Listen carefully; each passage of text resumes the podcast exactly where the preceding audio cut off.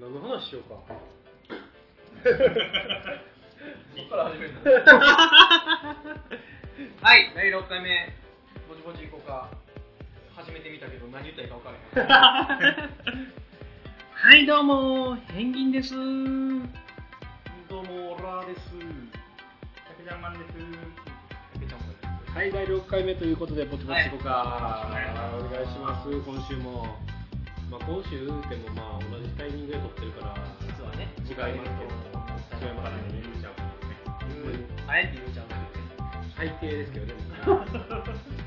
あのまあまあ最初の間はお墓の話しましょうということで、あの今回あの戒名はい。貝の、貝のはね、僕全然わかんないんで、話してください。戒名ってまず何ですかっていうところですね。あの死んだ後につける坊さんがつけるあの漢字だらけのあれあれなんであるか知ってます？知らないです。あ人が死んでから魂は修行に入るわけですよ。お釈迦様のもとに行くために。今までその生きている間に僕たちが行っていることはもう罪ばかりやと罪生きてるだけで罪やという考え方やじゃないですかでその間にまだ死ぬ死んでから魂に行った時に50年間の修行期間があるんですよねその時にお釈迦様に呼んでもらうための第二の名前が戒名ですよねっていう意味合いですで戒名ってあの文字数多かったり少なかったりするでしょあれなんでかって知って知らないです。ますはい。なんでだろうね。僕だけしか知らないのなんでだろうね。あなたが勉強熱心だから。すいません。すいませんじゃないけど。あの、例えば、隠語ってあるじゃないですか。あー隠語はわかります。わかるでしょ？はいわかるでしょ？だからリスナーさんわからへんと思うけど、まるまる何々陰ってついてるのが隠語っていうんですけど病院の院でね。そうそうそうそうそうそれがあのなんでつけるかって言ったらあれは生きてる間にその仏教の仏門にその信徒さんとかそのお寺さんに対して専門用語いっぱい出てきてる大て丈る夫 ごめんなさい。だからお寺さんに対してその奉仕をしてあげたからつけてあげるよっていう。お礼みたいな。そうそうそうつけるわけですよね、確だかに。つけてあげたことによってその50年間の修行を軽くしてあげますよっていう。あ、そういう意味があるんですか。そういう意味があるんですよ。であとまあ、そこまで育ったから、もうちょっと得が高いというか、そういうことやから、あのっていう普ことね。通の戒名よりは、あのランク的には上ですよ上っていう上なんですよね、あことですれ、隠語ついてたら。そうそうそう。ででもあの今の時世そのお寺さんに対して寄付するとかそんななんかなんていうんですかお手伝いするっていうのがなかなかなくなってきたんで今はあのマニーで解決されてるんですけどみたいですね商売みたいになってるんですそうよね、そう。そう今ね。隠語っていうのがもうだから何百万って払ってくれたら隠語をつけてあげますよっていうふうな商売になってまうんですよね。まあ、それがほ,、まあ、ほんまはお寺さんに対してその奉仕をしてあげたからつけてあげるっていうのが由来になってはいるんですけどもね。その家庭が吹っ飛ばされて、とりあえずお金入れたから、そうそうそうそう隠語もらえるよみたいな、なんか、現代風に変わってきてるんですよね、確か。その辺がちょっとまあなんかちょっとあれやなとは思うんですけれども、まあまあそういうのがまあ戒名っていうことでじゃああの浄土真宗さんの法名って何やって釈釈何々っていう大体漢字3文字で表すんですけど浄土真宗さんの考え方は死んでから速攻修行期間も何もない状態で仏様に行くよっていう。考え方なんでその元々のその戒名の意味合いとしては間違ってるから法名っていう形でつけようっていうのが法名なんですよねでその釈っていうのはお釈迦様の釈を借りてるから釈お客お客様ちゃん。あお客様が仏様の。仏様のだからお釈迦さんのお釈迦様。の釈釈おお釈迦様の釈って何？お釈迦様の釈迦、釈迦のところ。釈迦のところを漢字が変換されて今釈って呼ぶ。あ、そうなんや。へえ。がまあ法名になるんですけどだから最近その隠語の話からいくと法名ってそういう考え方やけどお寺さんによってはあの法名に対して隠語をつけたりするんですよねなんとかいい。なんとかいい釈なんとかってたまにあるでしょあれは淀真宗さんの考え方としては絶対間違ってるんですよそうそうね。なんでなんでなんでなんで。だってあのついていけてない。なんて。あの隠語っていうのはお寺さんに,、まあ、に対して奉仕をしてあげてもらえるそもらえもらって修行期間の間の修行が楽になるからもそもそも修行内の修行が楽になる隠語がつくっていうのはおかしい。おかしいですねこれはなんでかというとお寺さんがマニー欲しいから結果マニ結果マニーあってなるんですよほんならまあ、まあ、同お寺さんっ心宗で尺ついてんのに隠語がついてたら、もう、あ、やられたんやな、ていうふうに考えになってます、なってまうんですよ。へっていうこういうちょっとした豆知識があるんですよ。だからたまにだからその、まあ、聞いてもらってる人も一回見てお墓見てもらって多分戒名もしくは法名が刻んであると思うんですけどはい。その法名に隠語がついてましたら何々尺尺なんとかって書いてあったらああ取られたな。やられたな。っていうふうに。ちょっと見たくない。これは見たくないんやけどこれはまあお墓のっていうかまあ戒名をつけるときにはとか法名をつけるときはあるあるなんですよね。もう現代に関しては、まあ、お寺さんも商売に正直ほぼほぼもうだってそのお寺さんはもう収入がないんでそういうところから収入になるから、ねそれしゃあないとは思うんですけどね、まあ、だから浄土真宗って言ってる人はあの隠語をつける必要はないっていう。まあでもお金困るにしてもでもなんかその昔からの決まりというかそこは歪まんといてほしいんですよね。ほんまにそうこの仕事やっててほんまに思った維持とかもなんかお寺さんもいるやろうし絶ね対いりますからね。老朽化とかもするし。そうお寺の建て直しとかもせなあかんからとかあるんですけど本堂とかねあれ維持しよう思ったら大変ですもんね。変やしあの今僕が担当してるお寺さん建て直し？ちょっと噛みましたけど。判定医とか。あの違う違う違う。その建て直しなんですか？あれ自体建て直すのが1億かかるんかな？確か、えそれかかるみたいねやっぱり。やっぱりそう考えたらやっぱまあそういうのもしゃあないかなとはあるんですけどね。ーいりますよねけど。っていうことですわ、まあ、これもまあまたこのリスナーさんが聞いてもらってちょっとだけ勉強になるかあ勉強になります。リスナーさんだけじゃなくて僕と竹ちゃんはもう勉強になります。勉強になります勉強せえ。勉強せえ。あなんか聞いたことあるな。なんでそんな詳しいんですか？それはだからあのうちの師匠が詳しいからね。あそうあ聞いたことある。デジャブやデジャブ。先週のデジャブ。正確にはデジャブじゃなくてデジャビューですうんどっちでもええわ。どっちでもええわ言ったものだそうやったかなっていう思ってる自分もいますから。まあまあまあそういうそういう感じでございますでねあのまたこの僕らの定番の話変わりますけれども、話変わりますけどってよく聞きますね。ようよう言うんやけど。特にあなたから 芸人さんから。この自然とこのここをお墓の話終わってから普通の話するって難しいもんまあね。難しいもんな。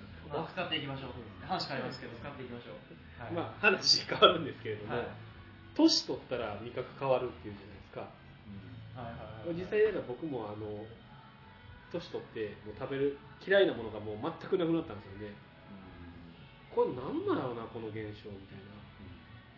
人によるとこもありますよね。あそれはあるそれはある。僕嫌いやったもん好きになって好きやったもん嫌いになったりっていうのもあるんですよ。あ食べてたけどもうなんかあんまりこんでそんなおいしいおいしい食べてたのって思うもんもあったら前々食べられへんかったやつめっちゃおいしいなってはいはいはい。思うやつがありますね。なんか味覚の変化っていうところですからね。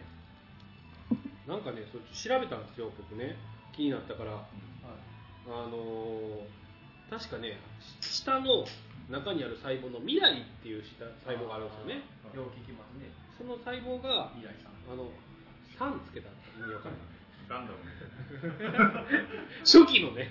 初期のガンダム。その話僕ついていけないですけど。未来がはいあの未来っていうその味覚の細胞があの減少していくことによって味覚が薄れてってるみたいなんですよ。あなんかショックやなだからはいその味がどんどん分からなくなってる。からあのそういうこと。そういうことみたいですよ。嫌いなもんも減ってってるっていう。逆に好きやったもんた嫌いやったりっていうのは。そしておかしい。僕がおかしいってことですか？それ知らんの言い方冷たすぎません？えそれはなんか濃いものがなんか薄くなっていくとかそういうわけではないってこと？一応塩塩の塩分とあの酸味と辛みとかあれがあの甘みと。甘みとそれがその4大苦味と。か。5台5個ぐらいありま5した個ぐらいありましたねそれがなんかこう徐々に徐々にこう感じなくなってくるんですけど塩分が一番最初みたいなんですよ。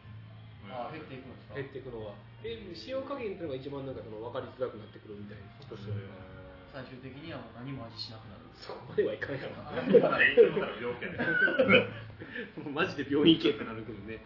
うん。っていう。そうなんや。でそれで思い出したのがラーさんフルーツ食べれないですもんね。まあそうですね。僕あの食べれるもん。めめちゃくちゃ減りましたねそれで。あ？振り方の下手さにびっくりして僕も僕も急に来たと思って。そういう振り方と思って。急に来たと思って。多分ね僕あの話振るのとかもう話を変えるの苦手なんですよね。でしょうね。なのにあのこのメインパーソナリティ僕がやられてるのにね。ちょっと少年考え直さんとなるまあまあでもやってよ。まあ果物果物食べれないんですけどそれはまたけどなんか味覚というかあれとは別ですもんね。これはアレねルギーですアレルギー。ね。あのー中学校ぐらいの時にもともと食べれとったんですよ。はい果物美味しいのも知ってるしめちゃくちゃ好きやったんですよ。はい。ただ中学校ぐらいからん？なんかおかしいぞってなって、まあ、気づいた時にあの食べ食べたら果物関係食べたらもうなんか喉かゆくなって体かゆくなるみたいな。あ感じで今はもう全くフルーツ食べない生活ですですよね。これなんか一応あのアレルギーですけどそのアレルギーのその根本的なのがあのアレルギー性鼻炎らしいんですよ。花粉症とかその辺から来てるみたいでそれがめちゃくちゃあのひどい人のさらにそのうちのな何人かがそういう果物食べたら喉かゆくなるみたいなうん。出るらしいです。そういうのもあんねんな。僕ないもんなそういう病気的なもんをしてへんから。一旦ねこれなんか同じような症状がいたらちょっとね今いま欲しい。したよでも。欲しいですね。今までに3人僕含めて3人ぐらい。えそれみんなフルーツ？フルーツ関係食べたら喉かゆくなるって言ったら私も俺もっていう人が今まで2人いました。えええ僕ラーさんだけやわ。で共通してあのアレルギー性鼻炎なんですよ。ほあんでねそれもあるしアレルギー性鼻炎で花粉症花粉症であの毎年苦しんでるんですよ。うん。で腹立ちすぎて花粉症って何やねんって調べたんですよ。はい。だからもともと花粉症ってこの世になかった病気なんですよ。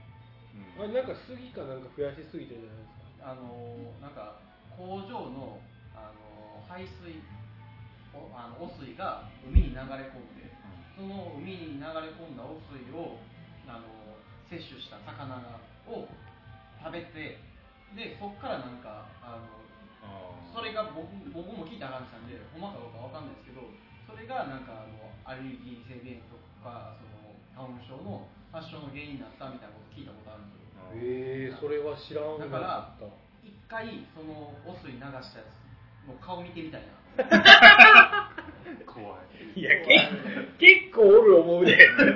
とりあえず全員一回家に謝りに来い。ずっと考えとったことありますね。お前らのそのちょっとしたあのなんかお悪い悪い行いのせいで世界中の人がアレルギーで苦しんでんねんぞ俺なんか果物食べられへんようになってんねんぞって言いたい、一言あってね。う詫び入れろっていうあれですん、ほねんまに江戸時代とか昔は皆さんなかった。元気やったってことですね。おそらく。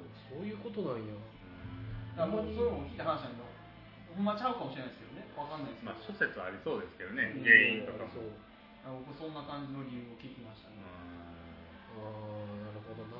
今でこそマシになりましたけど、ん昔花粉症ひどすぎてもう朝起きるじゃないですか、はいその時期一番ひどい時期にもう目が目もう来たちょっと汚い話ですけど目涙出るから目やにで目開かないんですよまず。へあのもう喉かゆいんですよ。で鼻が鼻水で粘膜も弱なるから、はい鼻水と鼻血でもう鼻の穴もう栓されてるみたいな状態で口だけあの顔の口だけ開いてる状態ではっって起きるち。っそれ。中学校の何年かはそんな生活してましたね。これそれきついなそうですね。そこまではないな。ほんまにちょっと寝苦しいぐらいやもんな。今もうそこまでひどいことならないですけど中学校小学校の時はその花粉症の時期はもう毎日鼻血出てました。へ粘膜ももう粘膜がもうね普通普通やったら人ぐらいの強さがあるとするじゃないですか。もうその時期多分あのミジンコぐらいの粘膜。ミジンコぐらいの戦闘力しかないなかったんで。粘膜ミジンコって粘ミジンコに粘膜あんのかなっていう。それぐらいのまあニュアンスですニュアンス。それぐらい弱弱っとったからあ鼻血もバンバン出てましたね。で年取ったらならないんでしょ？なんかでもマシンがあるみたいな。なんか要はその粘膜とか自体のもう感度がもうなくなっていくんで要はそれで反応しなくなるあってそれは言う言うからました言ってました。まああとね2 3 0年ぐらいしたらでもうちのおっさんになってたんですけどねうちの親父さん。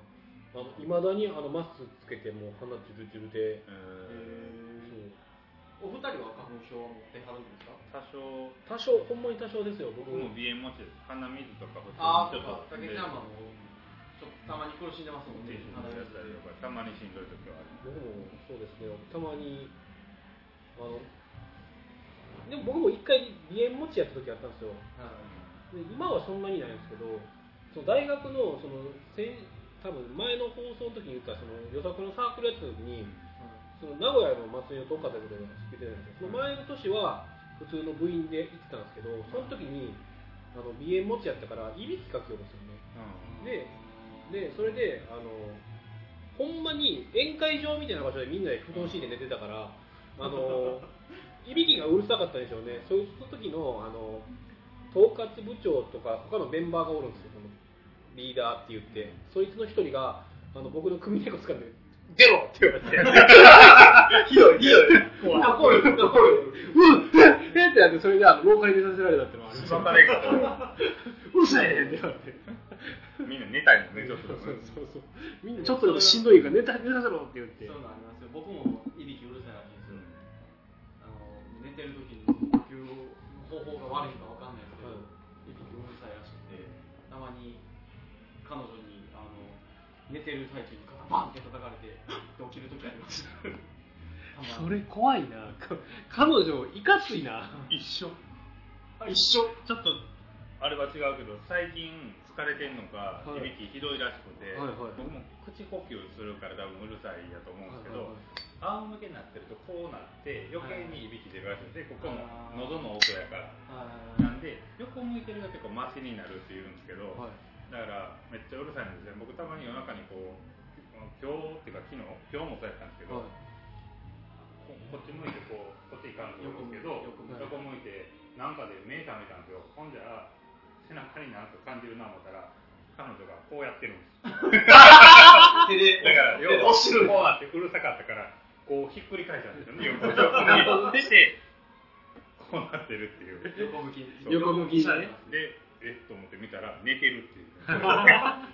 寝ながらもう。うるさかったやん。寝相寝相でも押さ押されるぐらいの。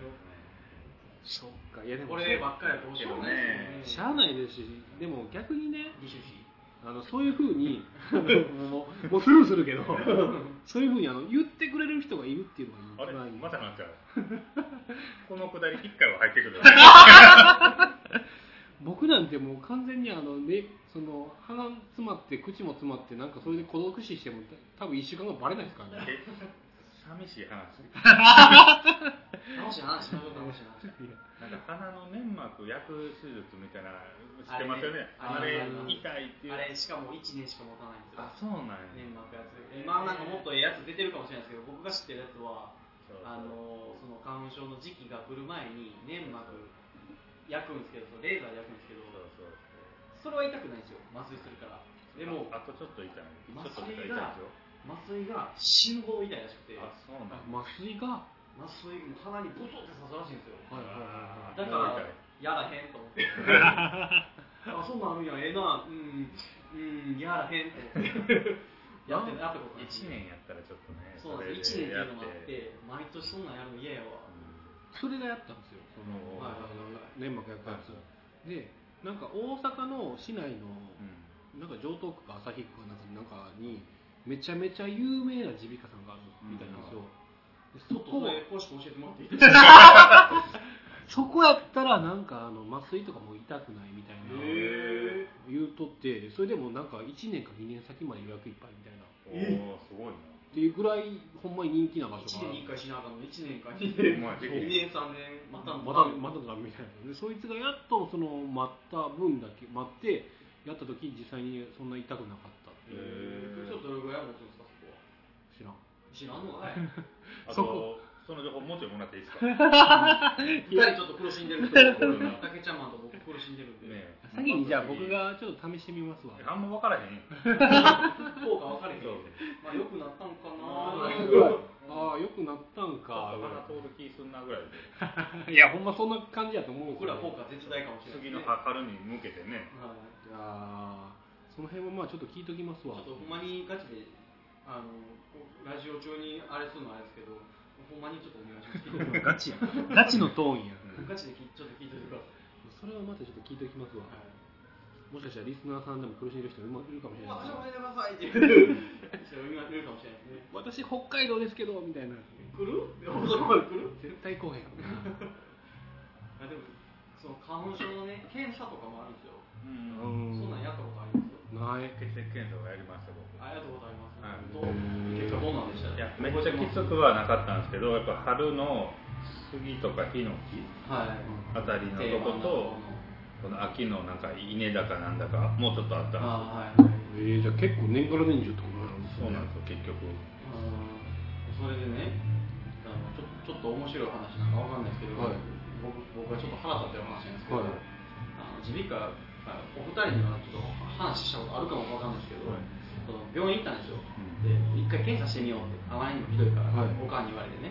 でそれで行ったんですよ、まあ、小学校中学校やったかなぐらいの時に行ったんですね。でまあほんなら5種類ぐらいあの一番よう出る。花粉症でようあの数字が出るあの杉とか、うん。あのヒノキとかその辺の5種類の花粉ちょっと調べてみようか、はいはいはいはい。で血液検査でそれ調べてもらったんですよ、で、まあ、検査結果出るまでにちょっと説明を受けてて、はいはい。まあ、大体あの、まあ、70数字で 100, 100段階でうん。70とかが、まあ、1つ2つ出てきたらまあちょっとしんどいかなうん。みたいな説明を受け取ったんですよ。でそれであの「結果出ましたよ」って言ったら、うん。お医者さんちょっとあの僕の方見て笑ってるんですよ、はい。であのまあその時本名ですけどラララークロうん。すごいなって言うんですよ。はい笑い。ながらね、はい。で何ですか？って言ったら5種類全部90な90 え？っと思って。それ見てこんな人なかなかおらんでって笑いながら言うんですよ。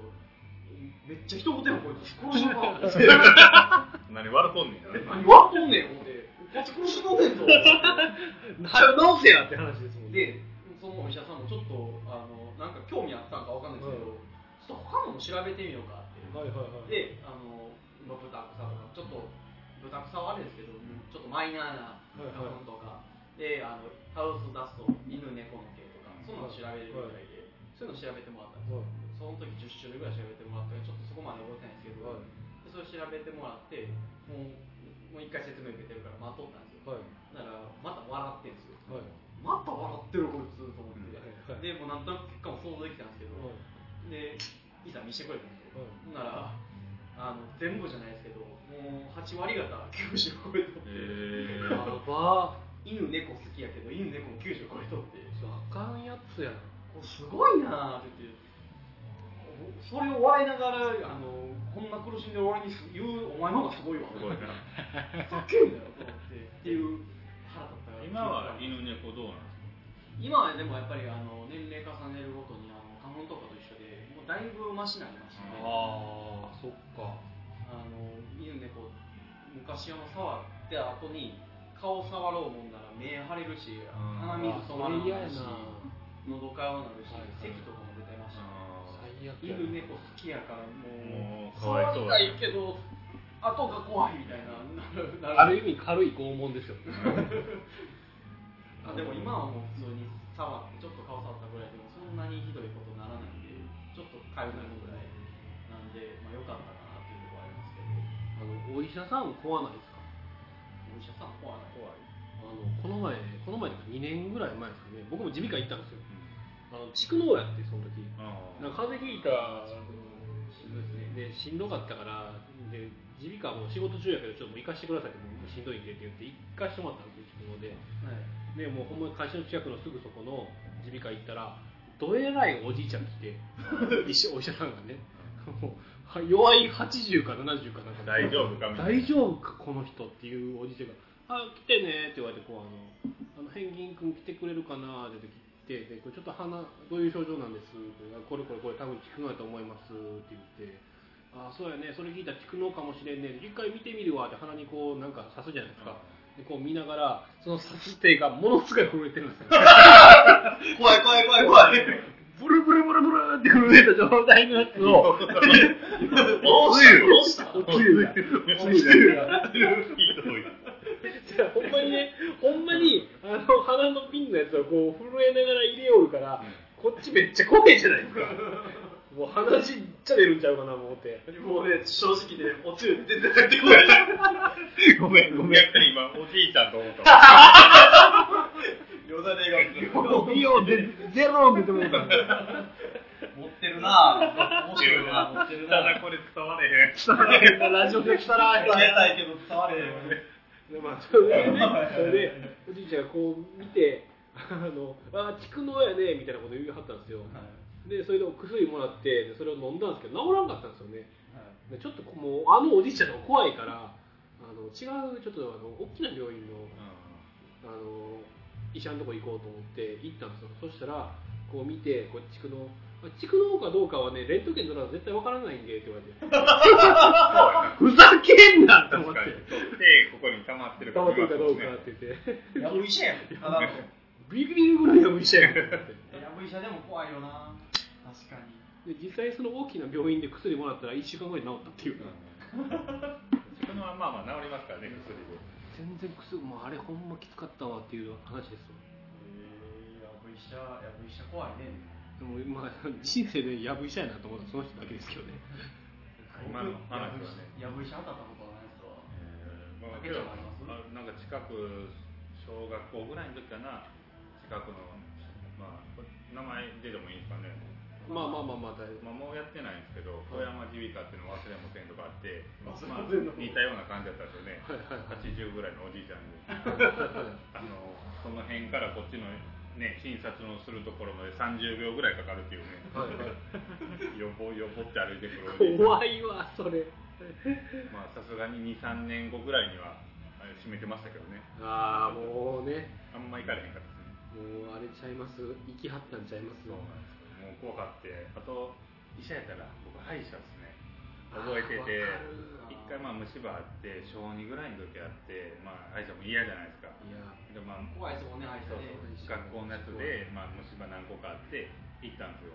で忘れもせんで1回目で、まあ、2000、3000とか、まあ、初心者からかかるじゃないですか。けど2回目も3回目も4回目も2000何も取られとったんですよ、はいはいはい今思ったら絶対高いんですよ、あのはい軽い虫歯の治療やから、はいはいそしたら多分500円とか1000円以内ぐらいまあ抜くとかじゃないし、はいだったんですけどずっと取られるっておかしいなって。あとまあ小学校ながらめっちゃ痛かったんですよ。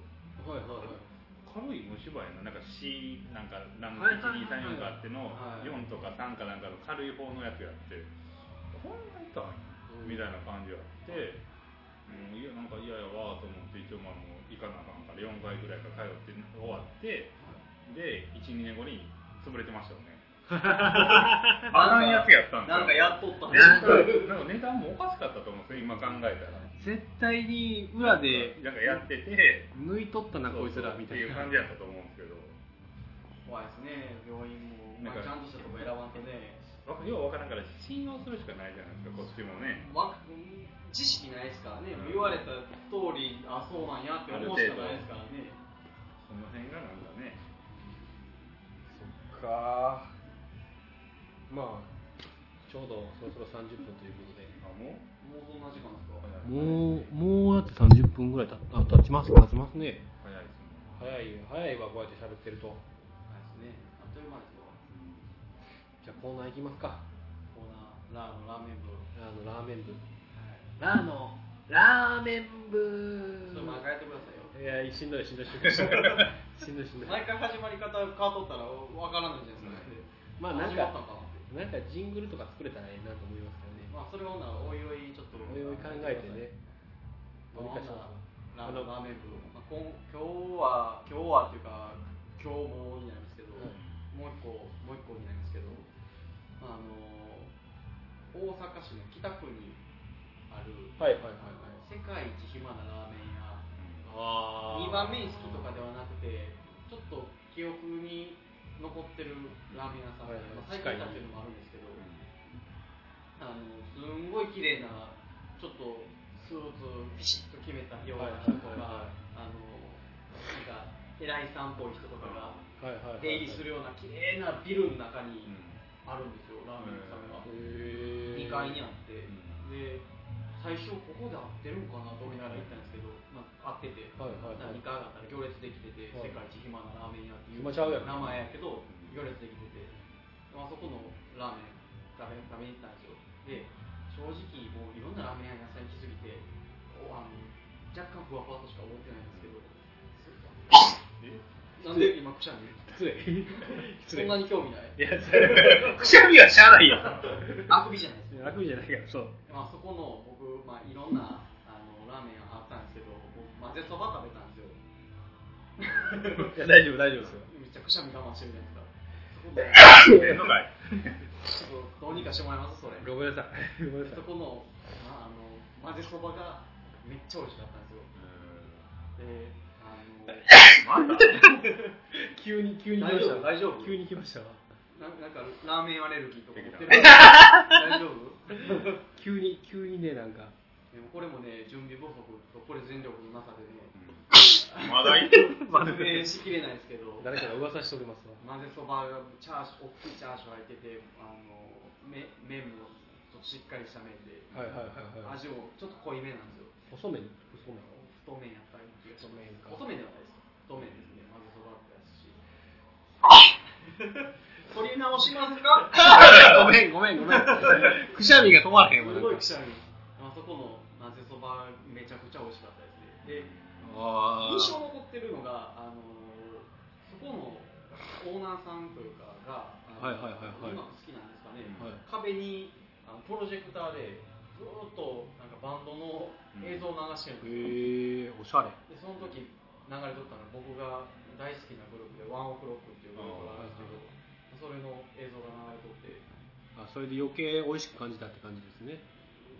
ではないではないみたい記憶に残ではないないラーメンもめっちゃ美味しかったです。で、まあ、他にも普通の普通にまあ何種類かラーメンあるんですけど、まあ、それもみんなでいろんなの頼んでちょっとずつもらって、だったらま混ぜそばが一番全体的に美味しかったですね。あーそれはちょっと行ってみたいな。北区やし近いしな。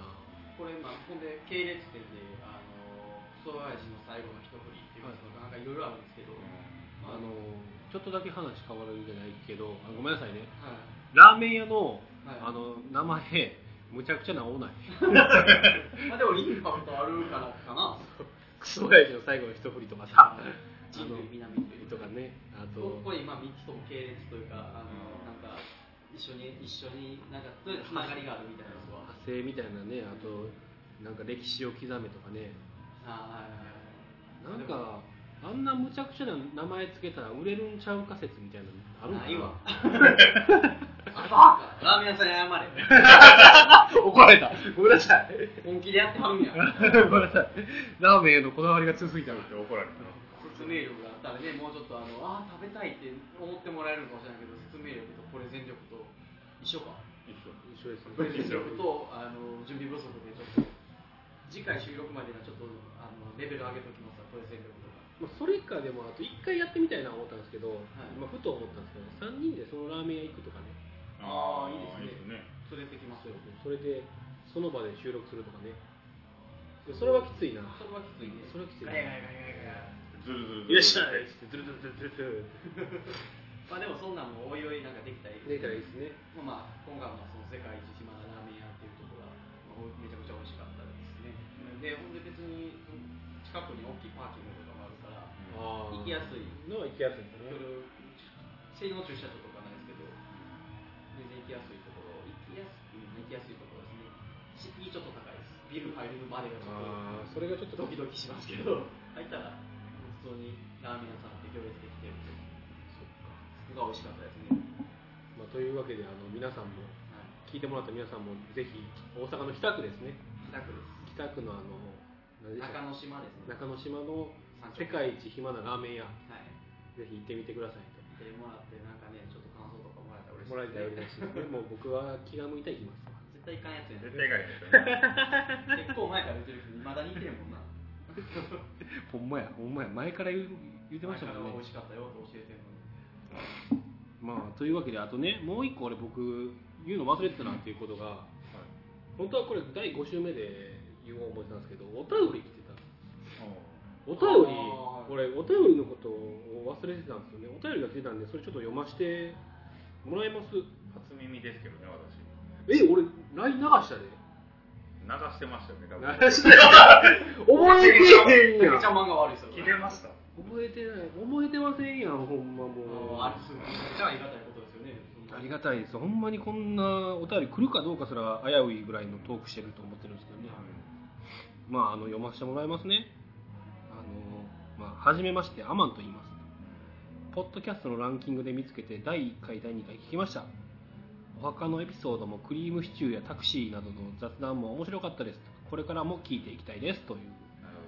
あありがとうございますほんま。アマンさん僕も知ってるんですけれどもあのポッドキャスト界では有名な方でいろんな素人さんのポッドキャストの番組に感想を送ってくれたりとかしてくれてるんですよね。有名な方ほんまに。僕もあの今ツイッターでちょっとだけ交流させてもらってるんですけど。もほんまにええ人やなっていう。ほんまにポッドキャスト界の天使やなこの人 あげますね。うんほこんなまに。こういうのやっててだってね反応言ってくもらえたら。嬉しいしあのあとねレビューもいただいてるんですよねポッドキャストの。このレビューもねちょっと読ませていただこうと思ってるんですよね。今ちょっとねあの用意させてもらってるんですけどちょっとだけお待ちくださいねこれ切るんで。用意しといてくれる？ごめん。ごめんなさい。もうん怒られてるねそれ怒られてるの俺やな大丈夫ですよ好きかって言ってもらってもあの編集っていう編集で編集で切るんで。えっとあの件名が興味津々と。あのお墓の新人セールスマンの男性3人の雑談ポストキャスト番組。お墓のセールスという知らない分野だけに興味津々プラス雑談も面白いと。面白い最高の褒め言葉です最高ですね。ほんまにねもうおほんまにおもろいんかなこのラジオ聞いててと思うんですけどね。まあねちょっと心配なところもありますけどねクオリティは、まあ、編集もちゃんとしてないからあれやけど低いな。だいぶ低いでしょうね。あちなみにこのあのレビューいただいた方の名前があのアマン魂より聞いてますアマンさんです。あああの噂の。噂のアマンさんです。ありがとうございますほんまにアマンさんありがとうございます。ほんまにありがとうございます。これからもねあのねあのお便り来ていただけるように頑張って配信していきたいと思いますのではい。よろしくお願いします。その時はよろしくお願いしあの強制ではないんでね。あの 決して強制ではないのであの送っていただければ。あの送っていただければ僕らがあの泣いて喜んでますんで。いやほんまあでもほんまに喜びますねこれは。ね ちょっと完成度をちょっと上げていかんとね上げてこういうのをいただいてからね。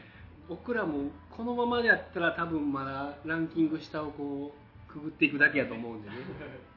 ちょっとねいろいろ向上していきましょう。模索していきながら。まあまあやってったら上がっていくもんかなと思いますので。ですからねまあ頑張っていきましょう。はい、はいそれではまた来週。ありがとうございありがとうます。ありがとうございました。お疲れ様でした